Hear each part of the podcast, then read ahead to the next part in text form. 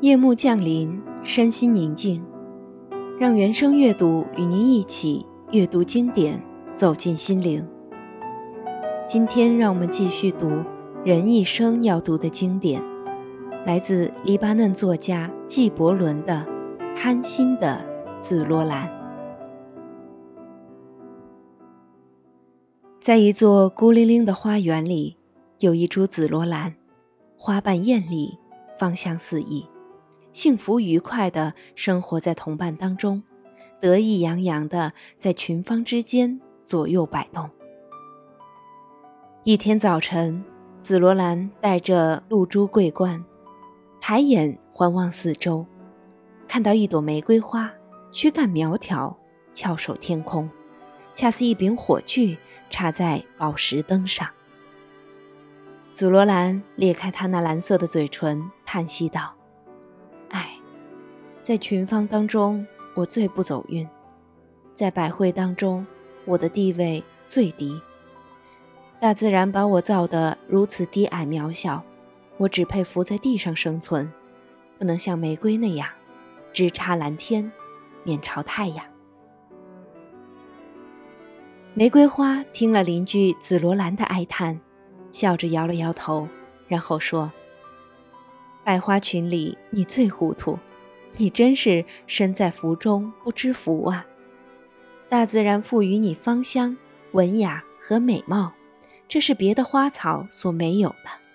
你还是赶快打消你这些奇怪的念头和有害愿望吧，满足天赐予你的福气吧。你要知道。”虚怀若谷，地位无比高尚，贪得无厌的人，永远贫困饥荒。紫罗兰答道：“玫瑰花，你之所以这样安慰我，因为你已得到了我想要得到的一切；你之所以用格言来掩饰我低下的地位，因为你伟大高尚。在倒霉者的心中，幸运儿的劝诫是何等苦涩。”在弱者面前慷慨陈词的强者，何其冷若冰霜！大自然听了玫瑰花和紫罗兰之间的对话，禁不住打了一个寒战，继之提高了嗓门说：“紫罗兰，我的女儿，你怎么了？我了解你，你朴实无华，小巧玲珑，温文尔雅。究竟是贪欲缠住了你的心？”还是虚荣占据了你的心。紫罗兰乞怜道：“力大安身的母亲，我仅向您倾诉我心中的渴求和希望，万望您答应我的要求，让我变成一株玫瑰花，哪怕只有一天。”大自然说：“你不知道你的要求意味着什么，你不知道华美外观的背后所隐藏的巨大灾难。”倘若你的身躯变高，外貌改变，成为一株玫瑰花，恐怕到时候连后悔都来不及了。紫罗兰苦苦哀求：“改变我的外貌吧，让我变成一株身躯高大、仰首蓝天的玫瑰花。到那时，不管怎样，我的愿望总算实现了。”大自然无奈，叛逆的傻瓜。我答应你的要求，倘若遇到灾祸，你只能抱怨自己太傻。大自然伸出他那无形的神手，轻轻触摸紫罗兰的根部，顿时出现了一株高出群芳之首、色彩斑斓夺目的玫瑰花。那天傍晚，天色突变，乌云集聚，狂风骤起。撕破世间沉寂，电闪雷鸣，疾风暴雨一齐向花园袭来。刹那间，万木枝条尽折，百花躯干弯曲，枝长干高的花木皆被连根拔起。幸免者只有伏在地面上，隐身石缝间的矮小花木荆棘。与此同时，那座孤零零的花园也遭受了其他花园所经历的浩劫与冲击，而且有过之而无不及。风暴未息，乌云未消，只见园中花落满地。风暴过后，只有隐藏在墙根下的紫罗兰安然无恙。一位紫罗兰少女抬起头来，望着园中花木败落的惨状，得意地微笑了。她当即呼唤同伴：“姐妹们，快来看呐！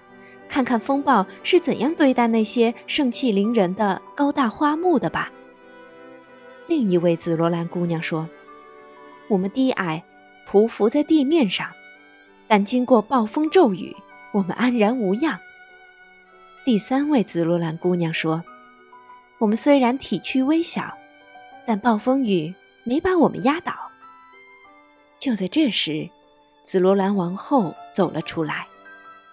他发现，昨天还是紫罗兰的那株玫瑰就在自己身边，只见它已被风暴连根拔起。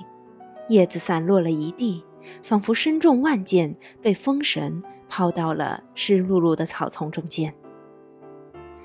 紫罗兰王后挺起腰杆，舒展叶片，大声呼唤：“我的儿女们，你们仔细看看，这株紫罗兰为了贪欲所怂恿，变成了一株玫瑰花，挺拔一时，不久被抛入万丈深渊。